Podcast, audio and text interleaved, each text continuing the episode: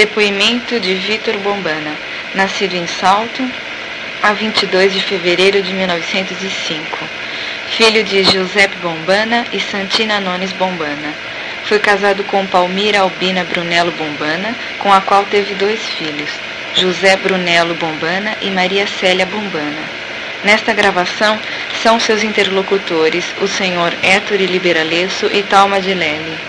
Hoje é dia 2 de abril de 1990, segunda-feira. Agora, meus caríssimos, senhorita Thelma, meu caro e velho amigo e confrade Arthur. Sinto-me bastante lisonjeado pela honra que me confere, pela visita tão gentil, pela tão, ah, por esta embaixada de estudo em minha humílima residência, em busca de possíveis informes pertinentes à colmeia saltense, no decorrer do primeiro lustro do século que se finda. Como é, como é-me agradável recordar os velhos tempos de minha primeira e segunda infância, e também no desabrochar da juventude, onde, procurando imitar, sem conseguir igualar, os feitos das criaturas que nos precederam e que de forma tão marcante emolduraram seus nomes nos feitos da nossa gente e da nossa história. Quem vos fala é Vitor ou Vitório Bombani, nascido em Salto, aos 22 de fevereiro de 1905, numa modesta casa então existente na confluência da rua José Galvão com o Largo Paulo Souza filho do casal Giuseppe ou José Bombana e Santina Nones Bombana, imigrantes italianos vindo ao Brasil por volta dos anos de 1894-95 e encaminhados para o município de Itu, estado de São Paulo, partícula essa que Salto daquele tempo também fazia parte. Papai e mamãe conheceram-se no Brasil casaram-se na igreja em Itu, na igreja Nossa Senhora da Candelária, em 1 de fevereiro de 1902, sendo celebrante o vigário da paróquia, padre Elisário de Camargo Barros. Desse matrimônio nasceram os filhos. Em 15 de fevereiro de 1903, Giovanni Mateus, João, nome do avô paterno. Em 22 de fevereiro de 1905, Vittorio Bombana, Vitor, o rei da Itália. Em 25 de maio, em 23 de maio de 1907, Julieta. Em 30 de, de dezembro de 1909, Atílio. Em 23 de janeiro de, 1900, de 1912, Elvira. Em 12 de março de 1915, Renato. Com exceção de Vitor, que é quem vos fala, Todas as demais criaturas supracitadas já foram para Deus. Por que, Vi, por que Vitório e não Vitor?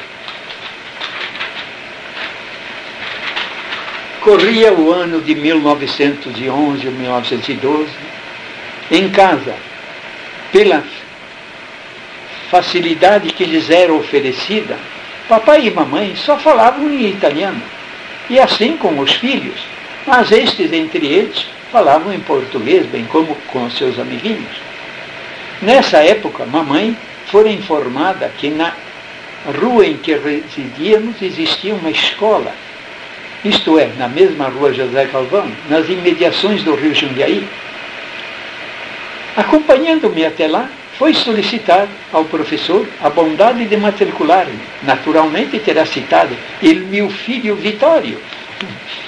O professor paternalmente dispôs, minha senhora, em português não existe esse nome, e sim Vitor. Haja vista que quando a imprensa nacional se refere ao rei da Itália, cita Vitor Emanuel, portanto, vou matriculá-lo com o nome de Vitor. E assim foi feito. Consequentemente, todos os anos as matrículas escolares eram refeitas com o nome de Vitor, baseado nos boletins de promoção. Ao, falar do professor que tão paternalmente nos acolheu, pedimos permissão para declinar-lhe o nome, o que fazemos com todo respeito e imperecível gratidão. Já não mais existe, Era um professor com P maiúsculo, honra e glória do magistério paulista. Refiro-me ao grande professor Felício Marmo, benquista e brilhante escritor, autor do, pre... do tão precioso livro Memórias de um Velho Mestre. O professor Felício Marmo, já aposentado, avançado em idade, costumava, sempre que podia, visitar um dos seus antigos alunos, e o que esta subscreve, teve a felicidade de receber de suas próprias mãos um exemplar do aludido livro. Mas, como diz o velho refrão, o que é bom dura pouco, assim aconteceu. O tão querido professor foi removido e os seus ex-alunos, com viva saudade, foram distribuídos em outras escolas. A data que não sei precisar no momento, estávamos na escola isolada com o, o ilustre e maravilhoso professor Gentil de Oliveira, quando concretizaram-se as obras e os trabalhos do novo grupo escolar. E com isso fomos transferidos para o prédio escolar Tancredo do Amaral, onde encontramos lá tão dedicados e bravos professores. Concluído o curso,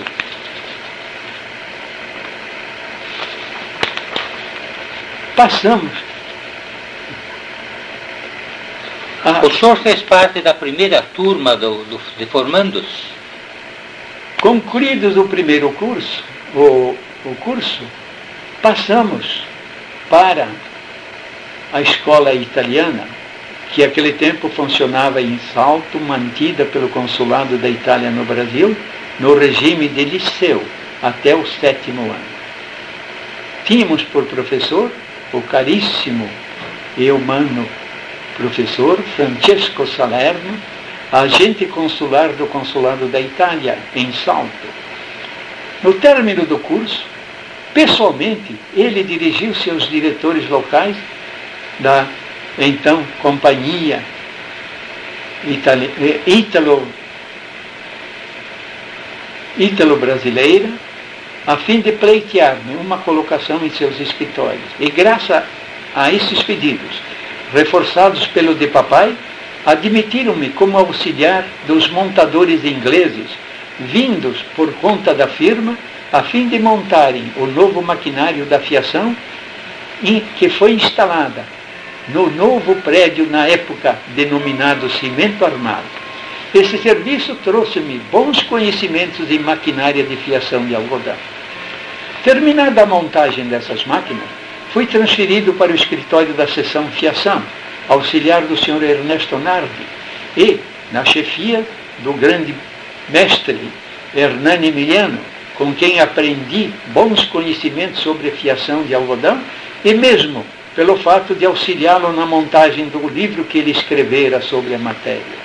Nessa época, a Brasital concorreu na exposição do centenário da independência do Brasil e foi altamente classificada pelos seus produtos expostos. Em 1923, fui transferido para o escritório da fábrica, indo trabalhar na seção de folhas de pagamento, que naquela época a companhia contava com cerca de 3 mil operários. Mais tarde passei a chefiar a aludida seção. Naquele tempo não existiam máquinas de calcular, portanto, tudo era compilado de forma mental e no MOOC. Naquela época, entre os elementos que trabalhavam no escritório da Brasital em Salto, era a maior aspiração ser promovido para trabalhar no escritório central de São Paulo para conseguir-se prosseguir nos estudos à noite dado na nossa região não existir nenhuma escola de ensino superior ou médio. Quando estourou a notícia que havia uma vaga no escritório central, nesse dia o diretor da fábrica, o senhor Ferdinando Scaltinati, chamou o chefe do escritório, o senhor Carlos Pique, e o informou que a chefia estava solicitando a ida de um funcionário para suprir a vaga aberta naquele escritório central. O senhor Pique citou dois nomes, João ou Vitor Bombana, quando fomos chamados no gabinete do senhor diretor. Eu e o Mano João, ao mesmo tempo, recebemos o referido convite, com esta expressão: um dos dois é o candidato, escolha-me. Tomei a palavra e disse: Senhor diretor, o meu irmão é mais velho do que eu, portanto, eu tenho mais tempo para esperar outra possibilidade. Portanto, peço-lhe a gentileza de dar-lhe esta promoção. E assim foi feito. Alguns meses depois, voltei a ser chamado no gabinete do diretor, que me recebeu muito gentilmente, dizendo-me: meses atrás, o senhor declinou a promoção em favor do seu irmão, mas agora chegou a sua vez. Estamos recebendo um pedido do superintendente da Companhia Ituana Força Luz, desta organização, para um elemento com capacidade de dirigir o escritório das obras de Portugal, cujo canteiro de construção conta com mais de 1.500 homens. Portanto, o senhor é o meu candidato para lá. Qual é a sua resposta? Aceito, respondi eu. E assim, em 4 de outubro de 1926, sob a proteção do grande São Francisco de Assis, que era o santo do dia, transferir-me para o canteiro de obras da usina de Portugóis, da então Companhia Ituana Forcilus. Em 1927,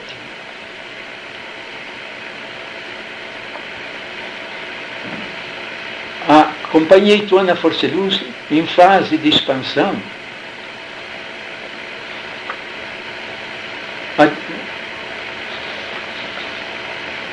Aliás, em 1927,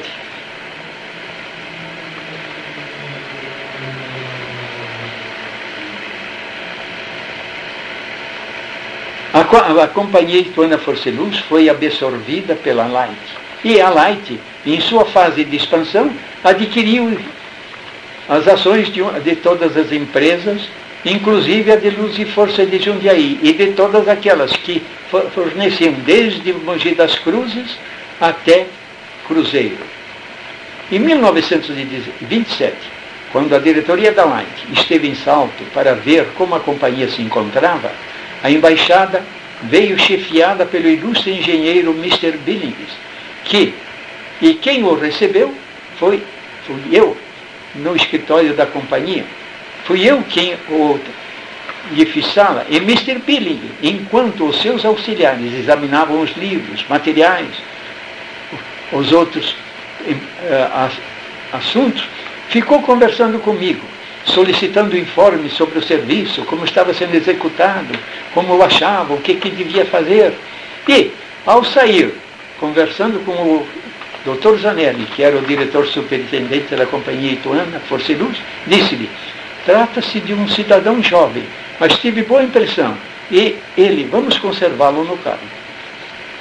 Em atenção ao plano de expansão da Light, que adquirir as ações de todas essas empresas, inclusive de Jundiaí, nessa época eu fui incumbido de ir a Jundiaí e o tempo que se fizesse necessário para a adaptação do sistema de arrecadação daquela empresa igual a de Salto e Itu.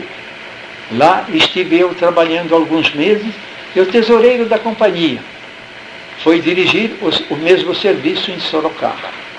Num determinado dia, o senhor tesoureiro veio inquirir-me o que eu havia feito para conseguir ter fechado as contas com tanta precisão como havíamos conseguido. Diante desse resultado, foi designado para fazer esse repasse em todas as agências localizadas ao longo da estrada de ferro central do Brasil, isto é, de Cruzeiro, de Mogi das Cruzes até Cruzeiro. Depois, por razões especiais, convidaram-me a transferir a residência para Itu, onde cederam-me para morar o belo casarão da rua Paula Souza, onde está instalado o escritório da Eletropaulo em seus baixos e nos altos a residência do seu encarregado. Tive a graça de servir a Light durante 47 anos quando aí estavam, quando nessa ocasião eu estava classificado com a letra A, a mais alta classificação da então existente organização. Atividades sociais. Na minha juventude, passei em salto, cuidando de festivais, bailes, etc. Mas quando fui trabalhar em Jundiaí, na ocasião, fui trabalhar e hospedei-me no Hotel Petrone, onde encontramos-se hospedados, entre outros hóspedes, três funcionários da Estrada de Ferro Paulista, que naquela época era a melhor organização similar do Estado. Esses funcionários eram de categoria de classificação elevada, entre eles uma assistente social. na mesa das refeições, o assunto deles, entre eles, era assistência vicentina. Coisa que eu, na ocasião, desconhecia por completo. Causou-me um certo interesse ver os trabalhos que eles procediam para arrecadarem fundos e distribuí-los aos menos favorecidos, com tanto zelo, com tanto amor com que eles faziam esse serviço. Terminado o serviço, voltei para a sala. De certa feita, numa das minhas viagens costumeiras para São Paulo, que íamos de ônibus, a serviço da companhia, foi meu companheiro de banco, o, rever, o reverendo, o então padre João da Silva Couto, na época vigário da paróquia de São. Ele ouviu impassível a minha exposição e não ofereceu comentários.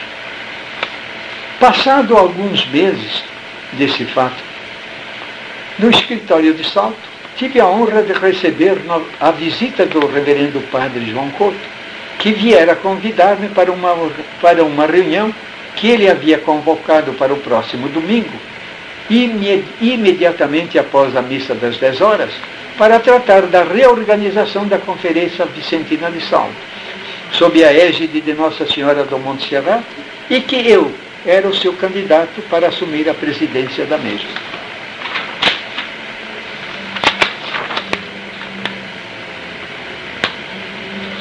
De momento, disse o padre, não é possível, padre. Eu nada conheço a respeito, ao qual me respondeu. Eu já esperava essa sua resposta. Mas estando ontem em São Paulo, fui visitar o comendador Cotti, presidente do Conselho de Metropolitano da Sociedade de São Vicente de São Paulo. Ele disse-me que o comendador estava à minha espera para conversar a respeito. Diante desta afirmativa, fui visitar o comendador Cotti que era o gerente da Caixa Econômica Federal, situada na Praça Clóvis Bevilacqua, em São Paulo. Fiquei edificado com a atuação da tão maravilhosa criatura, o qual me forneceu literaturas a respeito, e com isso entramos na luta para valer. Com as bênçãos de Deus e a continuada intercessão da Santíssima Virgem Nossa Senhora do Monte Serrat, continuamos a trabalhar e o número de confrades começou a subir. A conferência se elevara, a conferência se elevaram, de, de tal forma se elevaram o número de confrades que ela precisou ser desmembrada. E continuou prosseguindo em novas conferências que foram surgidas até quando conseguimos a de número 12. Mas o meu coração de Vicentino ficou em salto. Continuei zelando por aqueles trabalhos, continuei interessadíssimo nos seus feitos, mas sabia que naquela colmeia de belos confrades haviam confrades extraordinariamente trabalhadores competentes e dinâmicos que iam levar à frente a batalha. Haja vista como isso está ocorrendo, que se não me falha a memória, está no número de 20 conferências. Parabéns, confrades vicentinos de São.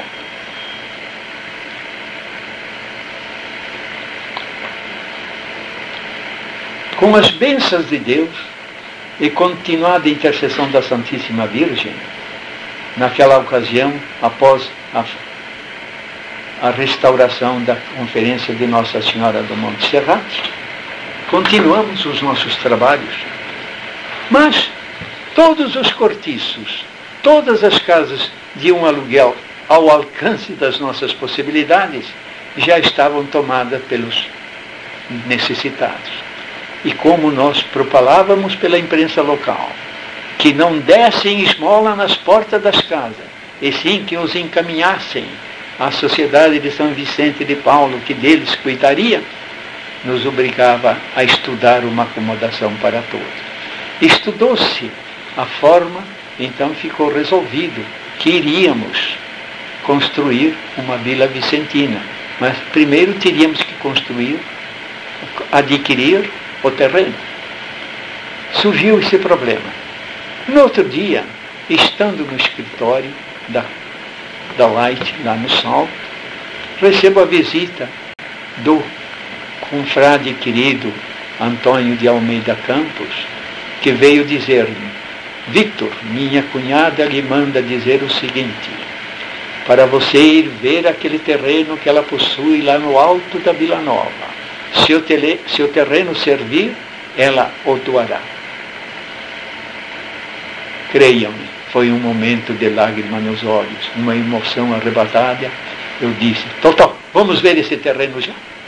E assim o fizemos, e a resposta naquele mesmo dia foi transmitida à dona Aurelina, Aurelina pelo confrade Antônio, que fora o seu embaixador. Ela imediatamente pôs o terreno à disposição, tratamos de obter a escritura e iniciar a construção. Mas para isso, para o lançamento da primeira pedra, foi convidado o então bispo auxiliar, refiro-me àquela encantadora criatura e santa, Dom José Gaspar de Afonseca e Silva, que generosamente aqueceu ao nosso convite. E no dia da festa do Bom Pastor daquele ano, ele esteve lá em Salto, celebrou uma missa campal no local e naquela mesma missa terminada, procura ir para agradecer-lhe. E à noite fui visitá-lo na casa paroquial, que era a casa do Padre Couto, aí na rua, então 7 de setembro. E lhe fizemos esse pedido. D. José, o senhor podia ter a bondade de mandar anotar no seu canhenho para na próxima festa do Bom Pastor voltar a Salto, inaugurar a primeira casa da futura Vila Vicentina, o seu secretário, que naquela ocasião era o padre Paulo Rolim Loureiro, depois foi elevado a bispo de Mogi das Cruzes, assim nos interpelou. Pambana, vocês estão com o dinheiro em caixa? Não, padre, não temos nada em caixa, mas vamos arrumar e vamos construir. D. José, naquela sua profética exclamação, disse: Paulo, anote na, na no nosso canheiro para na próxima festa do Bom Pastor voltarmos a salto a fim de inaugurarmos, a, benzermos e inaugurarmos a primeira casa da vila. E assim foi feito. Mas coisa que só Deus pode explicar na sua infinita generosidade. Aplainando os terrenos para que os leigos possam fazer alguma coisa.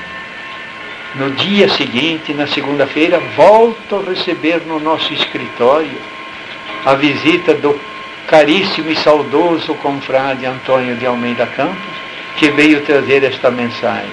Vitor, eu e os meus irmãos nos reunimos ontem e resolvemos, vamos custear a construção da primeira casa com, novamente com lágrimas nos olhos. Agradeci balbuciando algumas palavras. E, com aquela verba que eles nos destinaram, com mais o trabalho dos nossos caríssimos e incansáveis confrades de salto, arrecadando e arrebanhando materiais em toda parte, com aquela verba não se construiu uma casa, e sim construiu-se duas.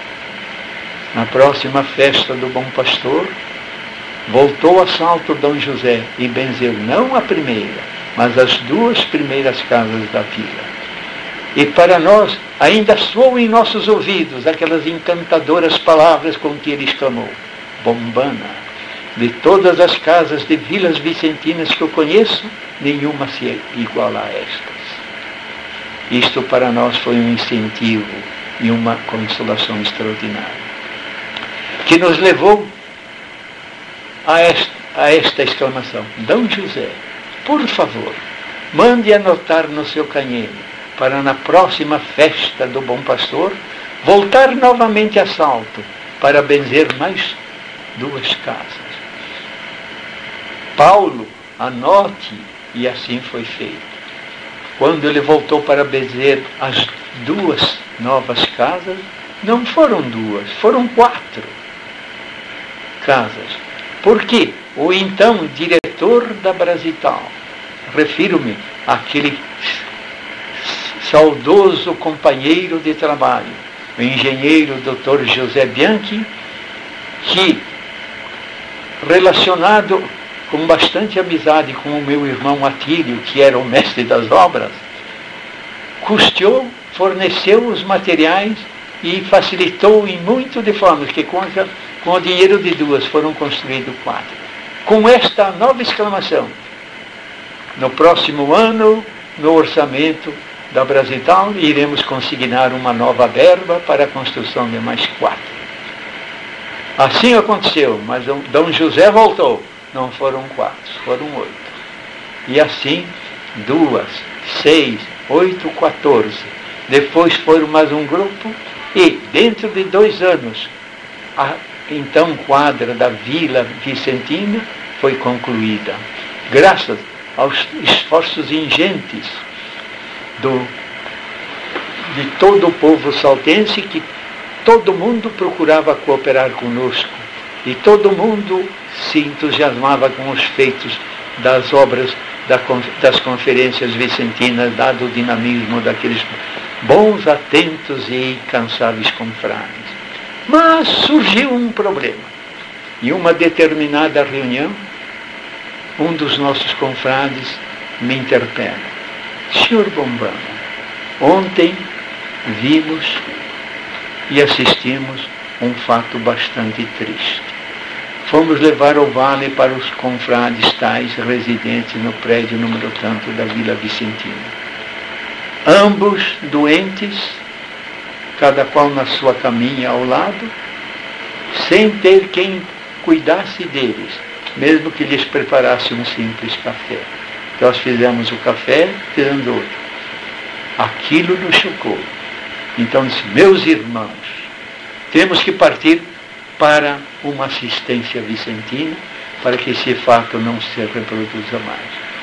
Com o bom trabalho dos nossos caríssimos confrades, junto aos senhores vereadores municipais da época, junto ao prefeito Sr. Tita Ferrari, também que era o prefeito da época. Conseguimos a doação daquele velho prédio que antigamente fora o Hospital dos Bexiguentos, como era conhecido no Salto. E graças ao arquiteto da conferência, das conferências de São Paulo, que o doutor Amarante, o presidente do conselho, nos mandara, doutor que agora não me recordo o nome, com seu projeto, foi construído a assistência vicentina Frederico Zanã com dois pavilhões, um para homens, outro para mulheres, para, em casos de não terem quem pudesse lhes fazer comida, terem a cozinha vicentina.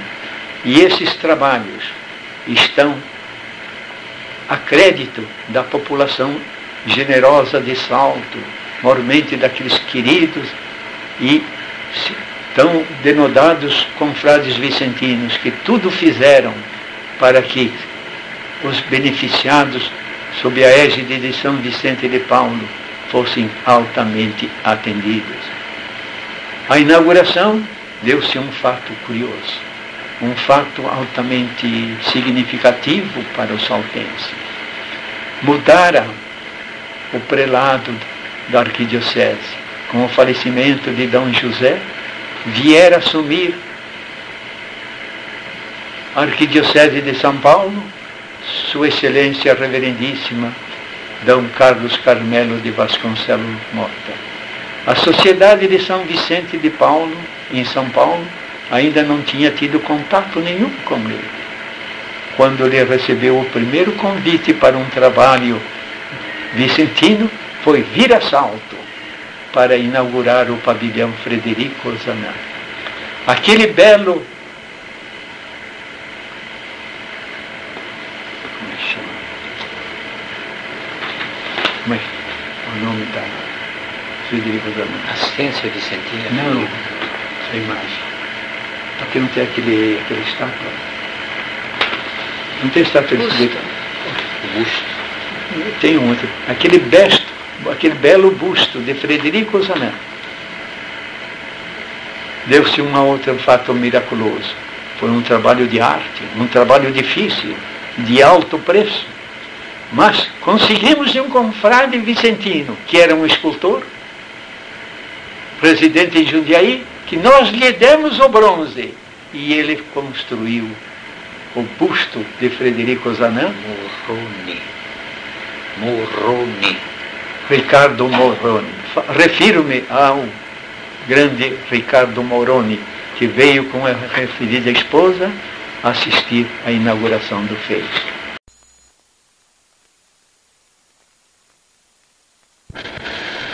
Qual a minha escolaridade? Sou apenas um autodidata. Em Salto, onde passei a minha infância e juventude, naquele tempo, não existiam escolas, nem de curso secundário e muito menos superior. E o que estava em moda eram os cursos por correspondência. Escrevi-me, fiz o curso de contabilidade pelo curso de correspondência Jean Brando. Inglês e português pelo curso idêntico Dario Lintes. E algum e mais ensinamentos técnicos através da American School, que um engenheiro da lá que gentilmente me matricular. Também, o que muito me valeu foi o seguinte: Deus, na sua infinita misericórdia, deu-me dois filhos eles foram para a escola. E eu nunca lhes disse, meus filhos vão estudar. E sim, meus filhos vão estudar. Vamos estudar. E com eles repetia todos os dias, desde o curso primário, todas as lições. Assim eu também fiz o curso primário juntamente com eles. Depois, quando eles fizeram o curso ginasial, mesma situação. Todos os dias repetimos as aulas. Assim eu fiz o curso ginasial junto com os dois. Meu filho no colégio estadual e a minha filha no colégio do patrocínio. Depois, quando meu filho matriculou-se no curso científico, acompanhei-o todos os dias nos seus estudos, fazíamos junto, todas as dúvidas resolveríamos junto. E assim foi feito. A minha filha fez o curso de professora, acompanhei-a em todo, transe em todo sentido. No fim, ela diplomou-se e eu assisti à festa. de forma que sou um autodidata, não tenho diploma, mas Deus deu-me a facilidade de assimilar os assuntos e todos nós sabemos que o que constitui muito na vida da criatura são os três poderes: compreensão, retenção e exposição. Graças a essas graças que devo agradecer muito a Deus, é que eu pude repetir esta história. Muito obrigado, meus caríssimos.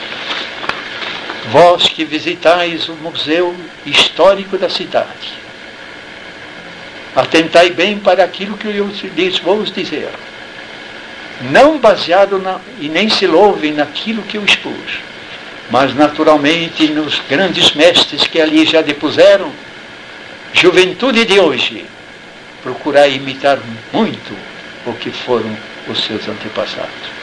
Que salto um dia agradecerá. Senhor Bombana,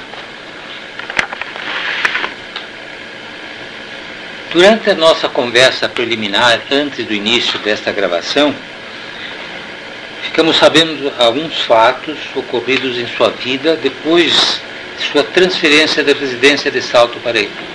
Em rápidas palavras, gostaríamos, além de lembrar que o senhor falou sobre a campanha dos bancos da Igreja do Bom Jesus para a comemoração do centenário do apostolado da oração.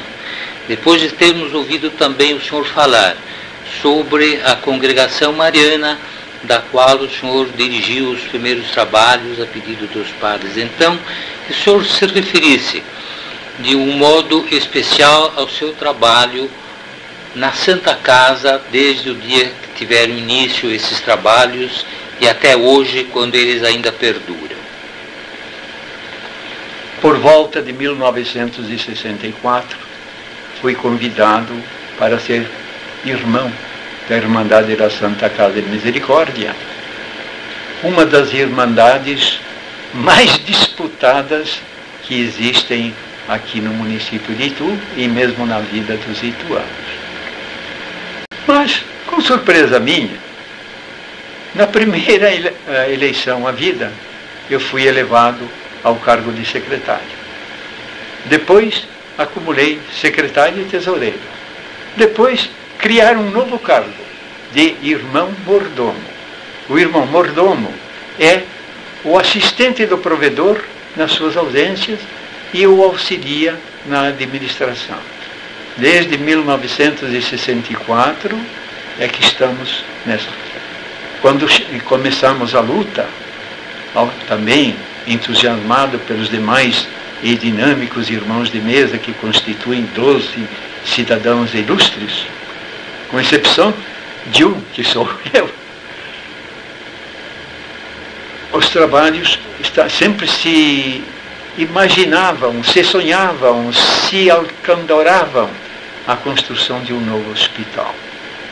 Mas os meios eram difíceis, porque uma construção do volto de um hospital vai longe.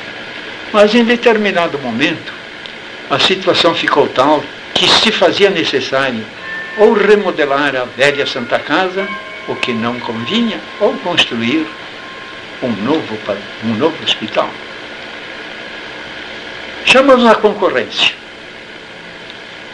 Houve engenheiro e tu que concorresse, mas houve um ex-menino que já era engenheiro pela escola politécnica, que pediu licença para também concorrer.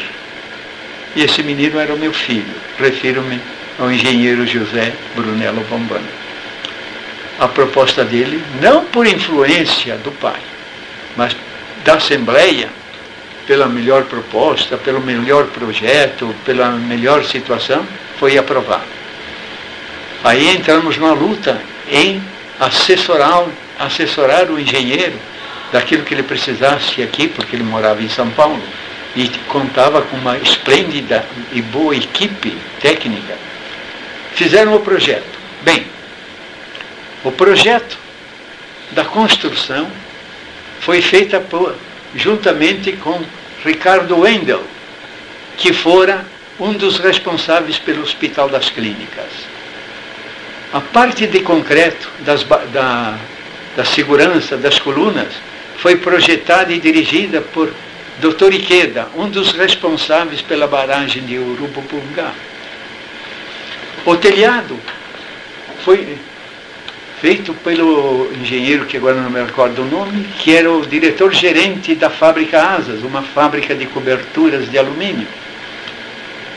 E assim o projeto veio de tal forma reforçado pela opinião de ilustres componentes que foi aprovado.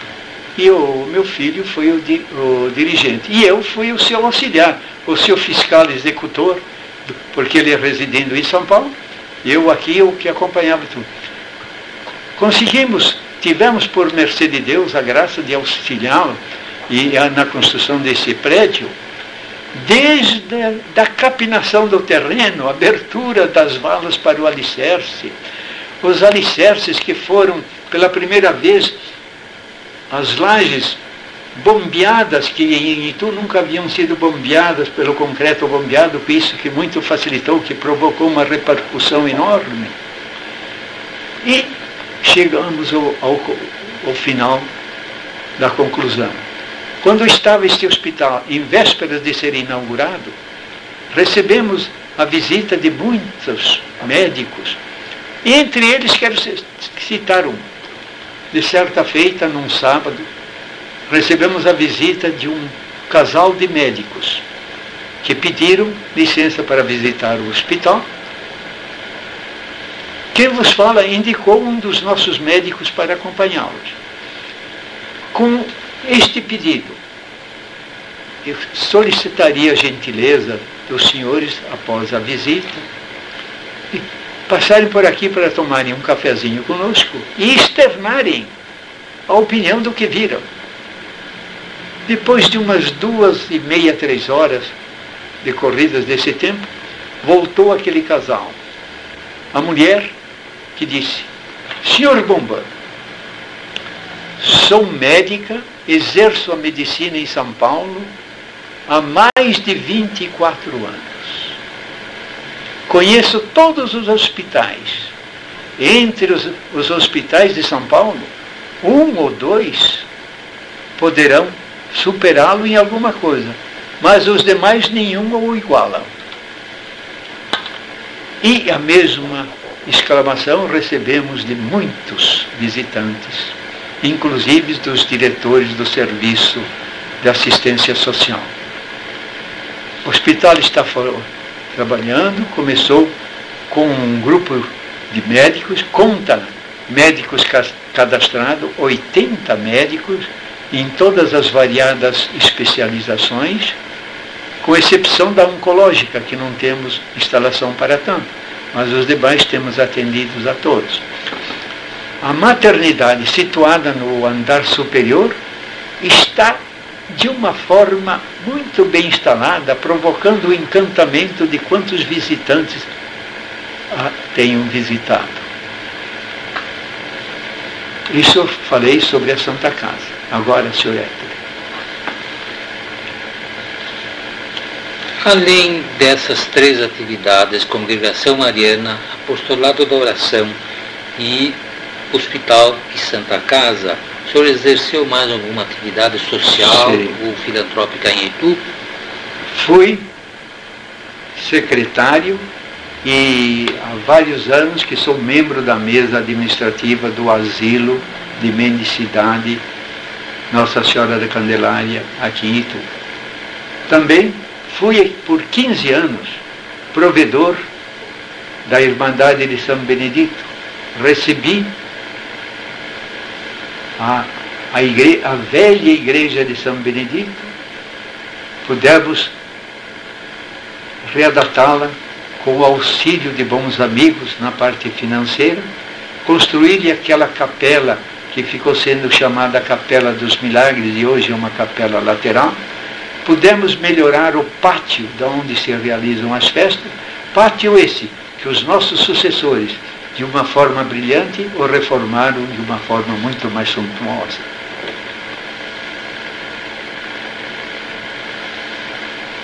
O senhor teria algo a acrescentar ao que foi dito até agora? Do contrário, nós encerraríamos a palestra.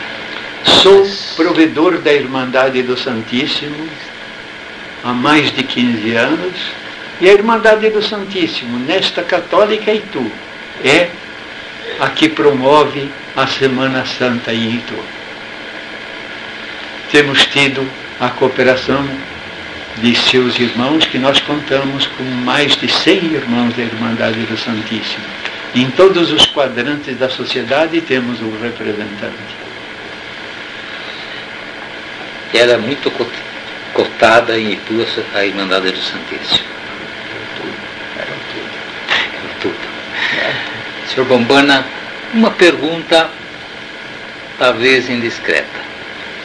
Por que em Itu o senhor não funcionou mais com a Sociedade de São Vicente de Paulo, preferindo trabalhar em outros setores de atividades religiosas das paróquias ituanas? A sua pergunta é bastante oportuna e poderíamos dizer, ela em Itu está situada na parte alta da cidade. É dotada de uma diretoria, de uma porção de bons elementos, elementos capazes de dotar na sociedade. De formas que não que eu ainda não sinta o espírito vicentino, esse só vou entregá-lo nas mãos de Deus quando dele eu conseguir me aproximar. Mas vejo que lá tem criaturas disponíveis com mais tempo do que eu e que talvez melhor, melhor administrem. Portanto, nunca me aproximei daquela atividade.